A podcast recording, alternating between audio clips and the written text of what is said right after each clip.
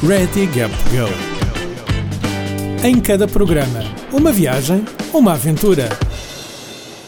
Alô pessoal, bem-vindos a mais um episódio do Ready Gap Go, o podcast da Gap Year Portugal. O meu nome é Marta Cunha Grilo e antes de apresentar a minha convidada, eu queria deixar-vos aqui com uma pergunta. O que é que vocês fariam com 500 euros? Onde é que vocês iriam com esse dinheiro? Eu, para ser sincera, não tenho uma resposta, não pensei muito nisto, mas tenho aqui a Joana Paulino Mendes, que fez um gap year pela Europa por 16 países, certo? Certo. Com 500 euros. Uhul! Olá, Joana. Olá, Marta. Então, explica-me lá, ou seja, 500 euros, como é que tu conseguiste fazer uma viagem? Foram 5 meses à volta Foram da Europa. 5 meses pela Europa uh, com 500 euros. É verdade. Como é que foi? Eu também não sei. Não sei muito bem como é que consegui. Sabes, na verdade eu, eu, tinha, tinha estimado mais ou menos um budget um, e aquilo foi, foi indo. Não, a minha ideia inicial era gastar cerca de 2, 3 euros por dia que é impensável no nosso, no nosso dia a dia. Uh, mas depois foi, foi acontecendo e o dinheiro foi esticando. Eu sabia que tinha mais ou menos aquele dinheiro e que das duas, uma podia dar para duas semanas, ou podia dar para dois meses, ou podia dar para um bocadinho mais. E no fundo foi esticar aquele dinheiro o máximo possível e viver o máximo de aventuras possível com o mínimo de dinheiro possível. 500 euros. Eu ainda hoje fico parvo, porque assim, uma coisa que a Joana não sabe, eu já disse, a Joana influenciou-me de duas formas. Uma delas, que ela sabe, Uh, foi a Joana que me pôs a ouvir fado há uns anos, quando eu a entrevistei também. Mas aquilo que ela não sabe foi que ela, para mim, foi uma grande inspiração para eu fazer a minha primeira viagem sozinha. Porque, para além da Joana ter ido com 500 euros, a Joana foi sozinha pela Europa, à boleia, fazer couchsurfing, tudo isso durante 5 meses. O que é que os teus pais disseram sobre isso? Essa é a pergunta para um milhão de dólares, não é? Dólares já. dólares, não é euros.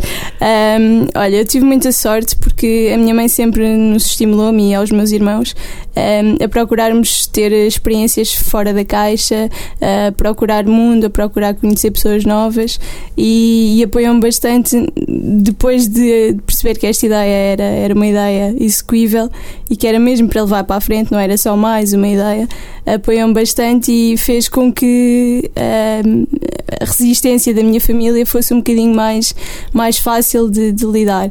Com o meu pai não foi tão fácil e ele, eu acho que ele só acreditou que eu ia mesmo viajar quando, quando me viu ir embora naquele dia, porque até aí a, a minha avó e a minha família foram sempre tentando que dissuadir-me de, de, fazer o gap year, mas, mas depois quando, quando aconteceu Uh, acho que a minha mãe foi um apoio muito grande porque, porque de facto apoiou aquela resistência toda uh, da minha família.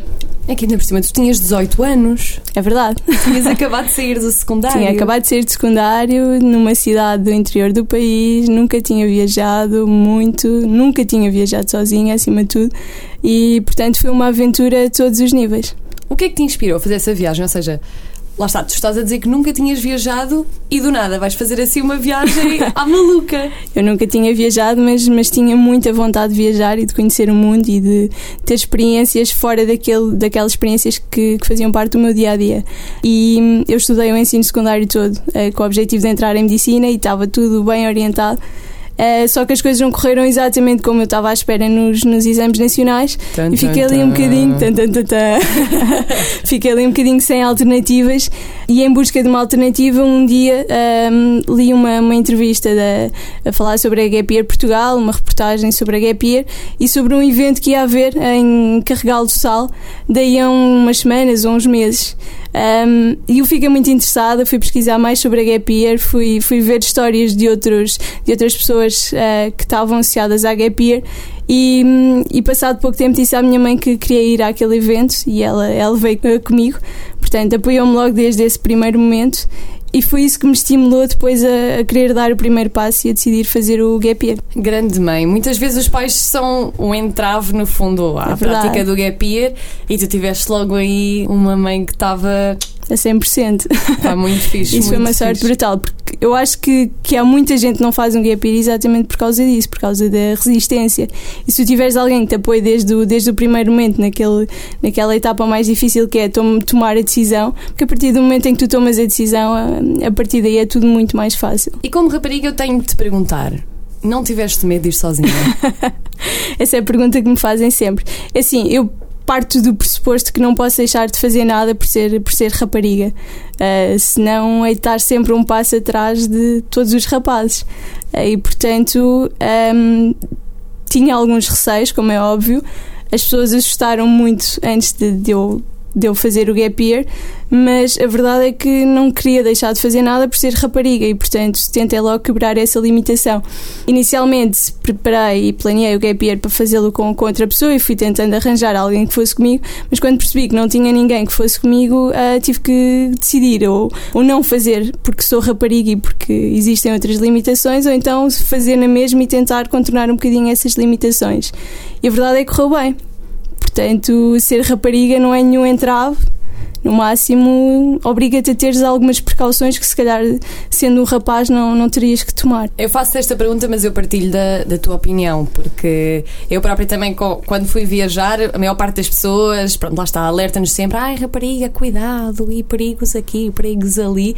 Uh, principalmente a viajar sozinha, mas eu acho que viajar sozinho é um desafio para toda a gente, ou seja, não é só um desafio para raparigas, mas também para rapazes. É é algo super diferente à qual não estamos habituados. Tu gostaste de viajar sozinha? Eu adorei viajar sozinha, eu adoro viajar sozinha.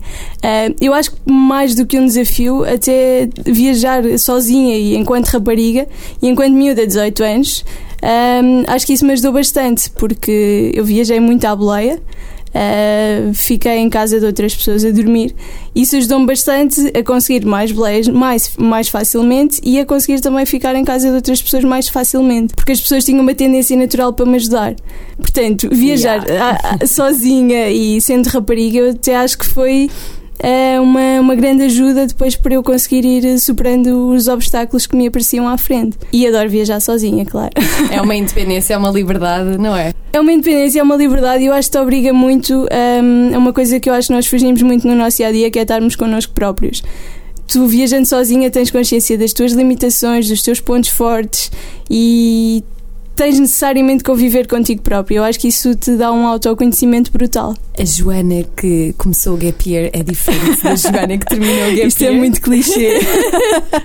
Não, mas, mas é naturalmente porque eu sei de tomar uh, com 18 anos, sem mundo nenhum, uh, acabada de sair do secundário e voltei uma pessoa com mais mundo, voltei uma pessoa com, com muito mais maturidade e necessariamente com muito mais histórias vividas. Isso dá-te uma, uma maturidade brutal.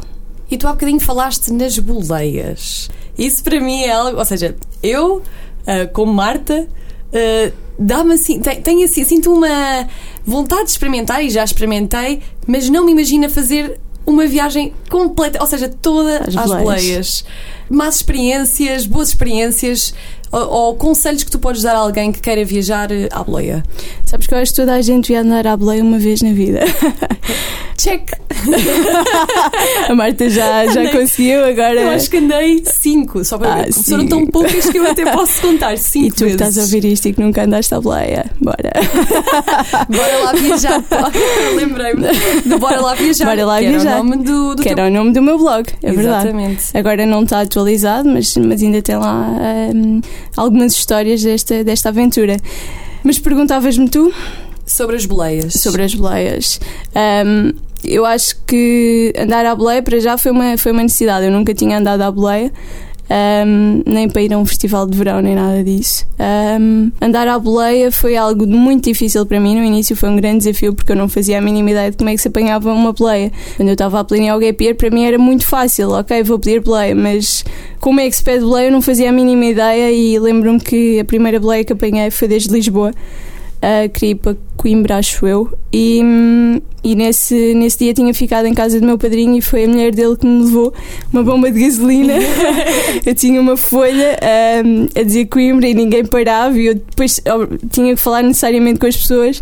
Um, e foi um choque muito grande, pá, e nas primeiras duas semanas foi muito difícil apanhar boleias e mas depois vais, vais ganhando um, vais ganhando maturidade e vais conseguindo uh, perceber como é que as pessoas funcionam e como é, que, como é que se faz. A partir daí começa a ser muito mais fácil. Eu depois já tinha um cartão coloquei um, um plástico à volta do cartão e depois tinha um marcador, ia apagando, escrevia os destinos. Que inteligente! É verdade. Vejam só, pessoal. E, Pá, nunca tinha pensado nisso. É verdade, porque aquele, aquele cartão dava sempre para reutilizar, tinha um marcador, depois hum, precisava só sempre de alguma coisa com álcool. Eu cheguei a, cheguei a apagar as letras com o ambientador da casa de banho porque tinha álcool. Mas tu aí aprendes a desenrascar-te. Claro. Eu acho que as boleias, as boleias são muito isso, é o desenrascanço e nós somos bons nisso. E depois dá também alguma. Hum, ensina-te a lidar com, com as pessoas e e a tentar eh, tirar o melhor delas. E, e as, as, coisas podem eventualmente correr mal, é verdade, mas também podem correr muito bem. Podes conhecer pessoas incríveis a pedir uma boleia. Qual foi o, o máximo e o mínimo de tempo que tu esperaste por uma boleia? Ok. O máximo foi não ter sequer apanhado a boleia. um, Mas quando tiver que esperar, pior, o pior, o pior momento foi estava uh, estava em Viena e estava a chover imenso um, eu já estava há dois ou três dias em Viena e queria, queria eventualmente seguir caminho. Um, e fui para a beira da estrada com a minha mochila, estava a chover imenso um, e eu fui procurando o melhor sítio, fui mudando de sítio, uh, estava à entrada da, da autoestrada, depois vim um bocadinho mais para trás, depois fui um bocadinho mais para a frente e ninguém parava para me dar boleia. e, e, começou a chover a cantos, eu ainda tive ali algum tempo, estava encharcada e ninguém parou e às tantas eu desisti, não sei, estive lá para aí duas horas talvez a chover a cantas, sim. E voltei para casa do meu anfitrião. E depois no dia seguinte voltei à estrada e apanhei boleia em 5 minutos. Portanto, isto é tudo uma questão de sorte. O mínimo foram segundos. Uh, eu tive, por exemplo, um episódio em. Eu queria ir para Amsterdão desde Bruxelas, acho eu. Acho que não me estou a enganar. E, e nesse era dia de Páscoa e não via ninguém na estrada, não havia carros na estrada e eu estava a viajar com um rapaz polaco que também andava a Belém, que eu tinha conhecido há poucos dias e portanto estávamos duas pessoas a viajar, que é sempre muito mais difícil apanhar a boleia e não havia carros na estrada e era dia de Páscoa e de repente ele, estávamos a falar um com o outro, se calhar tínhamos que arranjar algum sítio para dormir. E eu vi um, um, um, carro a vir, estendi a mão, estendi a placa e de repente o carro parou e levou-nos diretos pai 300 km para o sítio onde, nós, nós queríamos ir. Portanto, oh. foi brutal. e as coisas acontecem. e experiências menos boas? Tiveste uh, alguma? Eu acho que na viagem toda só tive uma experiência menos boa, talvez duas. Mas uma que foi, foi pior foi na, na República Checa. Eu apanhei boleia com o senhor e estava bastante desconfortável. Um, e estava já a pensar uh, se, fosse, se fosse necessário sair do carro assim. Um, e às tantas ele, ele não falava inglês, eu também não falava checo. E às tantas ele só me abana com um maço de notas e diz-me segue, segue, e eu, I don't understand. e ele segue, sabe, abanar um white notes. E eu disse: não, não, uh, left me here. E, e ele deixou-me lá e, e foi tranquilo. Eu a rir, mas isto não tem piada não nenhuma. Não tem piada. Eu, eu, ri, eu ri foi da, da atuação da Joana. eu depois Aqui. contei isto à minha mãe uns meses depois e. não, mas, mas essa foi a pior situação. Mas eu acho que isto depois também está uma bagagem muito grande porque um, eu acho que depende tudo muito da tua atitude. Claro que pode correr mal e há situações em que, em que se calhar nos pomos um bocadinho a jeito, mas depois tem tudo a ver com a atitude com que lidamos com as coisas e as coisas, as coisas mais tanto podem acontecer em Portugal como noutro sítio do mundo qualquer. Eu acredito que por cada 99 pessoas incríveis que nós conhecemos em viagem, talvez uma não tenha tão boas intenções e no fundo foi isso que aconteceu e, e eu acho que com, com a atitude que eu também fui ganhando ao longo da viagem consegui sempre contornar esses, esses obstáculos, essas dificuldades. Sim, porque eu e a Joana há bocadinho estávamos a falar sobre a confiança e sobre a atitude que é, que é muito importante em viagem, especialmente se estamos a viajar sozinhos. Eu própria sinto-me às vezes como assim uma super heroína, quase que visto uma personagem, porque acho que isso ajuda, ajuda-nos a nós e no fundo não é que ajuda aos outros, mas deixa os outros assim um pouco mais, mais confiantes e mais receptivos à nossa presença. O, o que é que tu achas? Ou seja, eu acho, eu acho que a atitude define tudo aquilo que nós fazemos na nossa vida. Em viagem não, não é diferente disso. A forma como tu encaras as coisas, a forma como tu encaras os obstáculos, as pessoas, a forma como tu tentas conectar ou não, a forma como tu defendes, tudo isso tem a ver com a atitude. E, e é óbvio que, que depois tu também vais começando a ganhar algum arcabouço e começas a perceber com que pessoas é que tu podes ficar mais vulnerável, com que pessoas é que tens que manter uma atitude mais da heroína, como tu estavas a dizer. Uhum. E eu acho, acho que isso depois também é, é isso que faz com que as coisas acabem por correr bem ou não.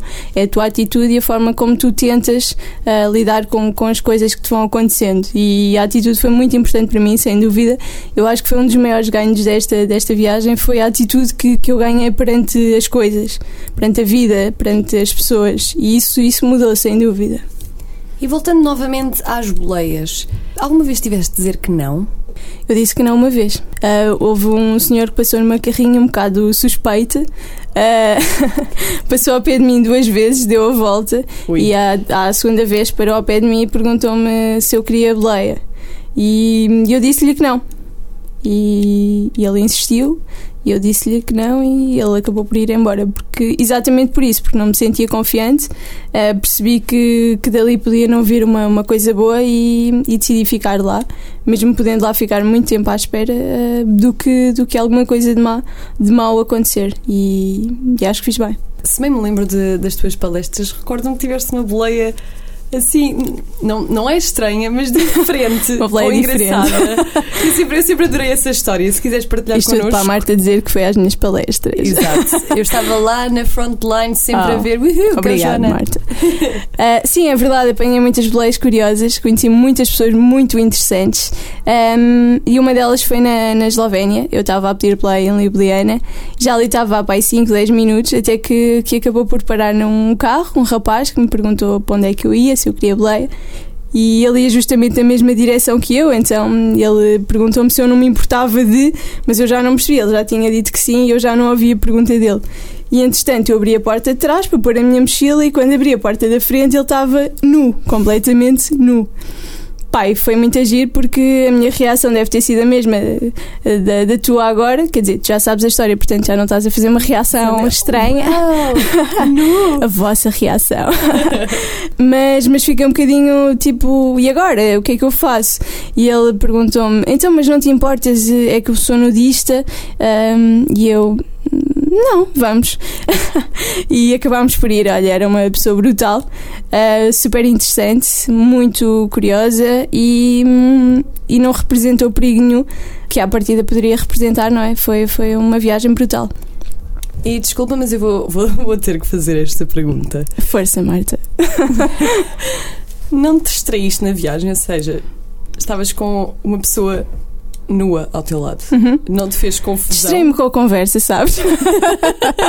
Resposta politicamente correta. não, não me distraí na viagem. Consegui.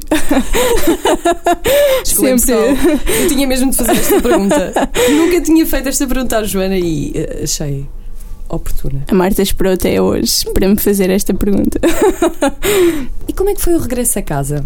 Ou seja, depois desse tempo todo, tu na altura, como falámos no início, tu tinhas acabado o secundário, uhum, não falámos, sim. mas a tua ideia na altura era ir para a medicina. Uhum e depois acabaste por tirar um curso em gestão. Em gestão, sim. Mudou completamente. Completamente o rumo de tudo. Uh, olha, a minha, a minha, o meu regresso a casa foi muito estranho. Eu acho que qualquer viajante que anda a viajar durante algum tempo deve, deve sentir isto, porque tu de repente tu tens, acabas por ter uma rotina, ainda que não seja exatamente uma rotina, tu viajas todos os dias, apanhas boleias, passeias, estás fora de casa, fora do teu círculo de amigos, família, fora da tua zona de conforto e de repente chegas a casa aquilo que tu conhecias, mas conhecias há cinco meses atrás e não contactavas com esse meio há muito tempo. E de repente estás num meio que parece um bocadinho estranho. Um, de repente estás outra vez com as tuas pessoas, com a tua família, com os teus amigos, mas tu mudaste muito e as pessoas parecem que continuam iguais. E isso é muito estranho e eu ainda demorei aí duas ou três semanas a adaptar-me e, a mudar o chip. Mas, mas foi ótimo, foi, foi voltar a casa, foi, foi muito bom, foi muito emocionante, porque de repente tinha ali novamente a minha família, os meus amigos e foi, foi incrível. Tu durante a tua viagem sentiste saudades de casa? Claro. Tiveste... Claro. claro. Mas tiveste momentos em que foste abaixo por isso? Ou foi daquelas coisas, pronto, tenho saudades, mas uhum. estou a gostar daquilo que estou a viver e vamos fechar as saudades aqui numa caixa? Sabes que nas primeiras duas semanas, as primeiras duas semanas foram muito difíceis.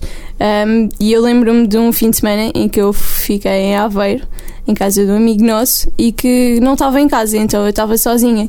E de repente, eu que até ali, até aquela semana e meia, tinha estado sempre acompanhada por pessoas, de repente fiquei sozinha e, pá, e naquel, naquela noite eu pensei, fogo, mas o que é que eu estou aqui a fazer?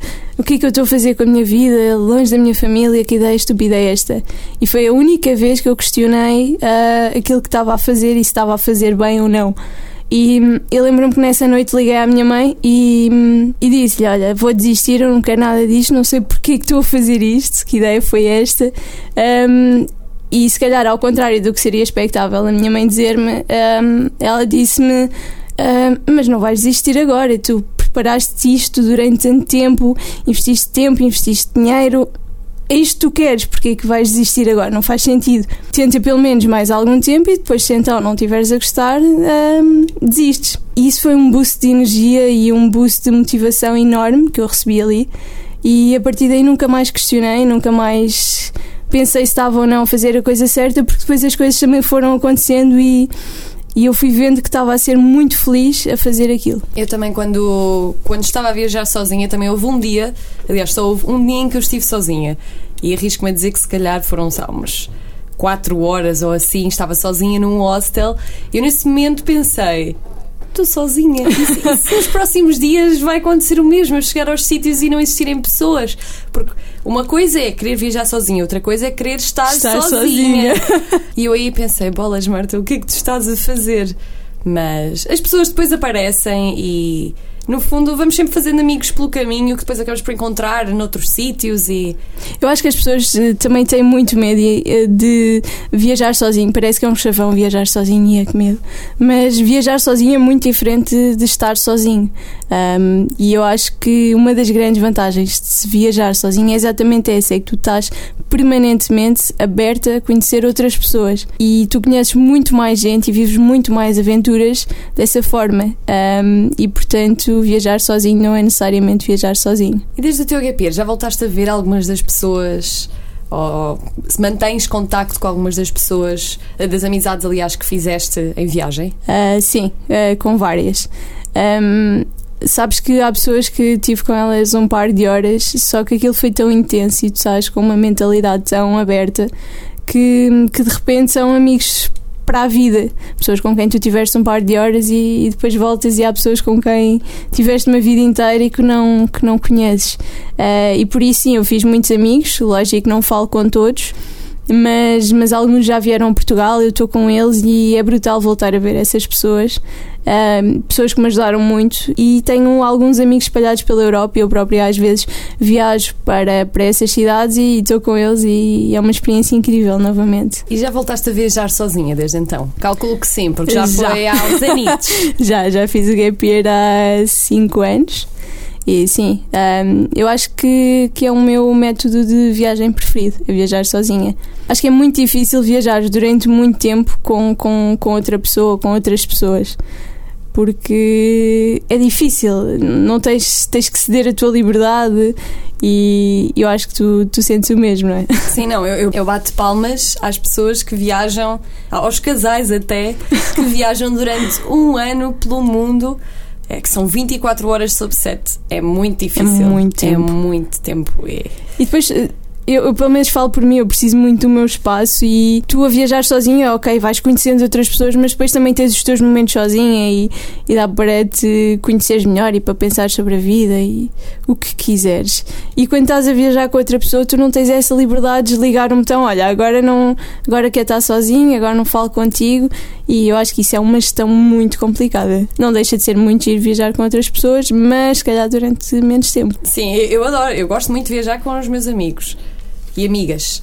Mas sim, confesso que não, não é fácil. É giro, são, são formas de viajar diferentes, no fundo. Ou seja, desde que fiz, fiz a minha viagem também não voltei a viajar assim muito, durante muito tempo sozinha, mas tenho uma grande vontade. Até porque nós há bocadinho, uma vez mais, estávamos a falar uh, do facto de, ok, já fizemos gap year, já fizemos várias viagens, mas ainda não estamos exatamente onde queremos estar. Porquê? porque não sabemos onde é que queremos estar. Isso é uma é? pergunta difícil, sim.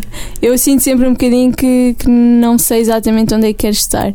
Um, agora estou a trabalhar, acabei a licenciatura em gestão, estou a fazer uma coisa que gosto e quero muito divertir-me todos os dias naquilo que estou a fazer, um, mas sinto sempre que, que quero fazer coisas novas e talvez um novo, um novo gap year esteja, esteja na calha porque quero muito conhecer o mundo e quero muito um, fazer mais do que aquela simples rotina do dia a dia. Não é que isso tenha nada de mal, Uh, simplesmente acho que não fui feita para me levantar todos os dias, ir para o mesmo trabalho, a voltar a casa e no dia a seguir fazer tudo novamente. E portanto, talvez um novo gap year venha, venha aí no caminho. Avisa-me e, e junto-me a meio. a meio, junto-me ao teu gap year. A meio, mas não é 24 sobre 7. Não. Um dia, um dia chega, parece bem, um dia só. Eu e a Marta vamos viajar juntas. Bem, Joana, agradecer-te uma vez mais pela tua presença e por teres vindo aqui aos estúdios gravar um episódio. Foi ótimo poder estar aqui contigo à conversa. Obrigado, eu. Pessoal, se quiserem tirar dúvidas ou fazer perguntas à Joana, podem fazê-lo através do Facebook, Joana Paulino Mendes, está certo? Está certo. Boa. Para a semana voltamos então com mais um episódio. Não se esqueçam de subscrever no Spotify, Apple Podcasts e também podem ouvir na Rádio Autónoma. And this is it. Até para a semana e boas viagens. Ready Gap Go. Em cada programa, uma viagem, uma aventura. Uma parceria Gap Year Portugal e Universidade Autónoma de Lisboa.